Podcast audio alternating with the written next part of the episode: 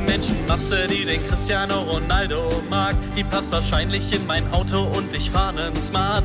Auf Madeira wurde für ihn schon eine Skulptur gebaut, weil der er wie ein stark gegelter Quasimodo ausschaut. Er ist der Superstar von Real Madrid, der jeden Freistoß mit der Haltung von John Wayne antritt. Doch dass Cristiano nicht mehr unersetzlich ist, das weiß er. Portugal wurde auch ohne ihn Europameister. Cristiano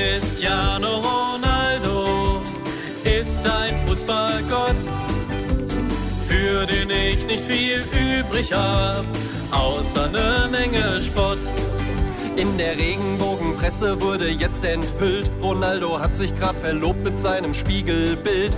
Einen Ehevertrag hat er bereits unterschrieben. Auf der Urkunde steht links und rechts CR7. Cristiano Ronaldo ist ein Fußballgott, für den ich nicht viel übrig hab, außer ne Menge Spott. Die Daumen drücken wir alle. Morgen Jürgen Klopp.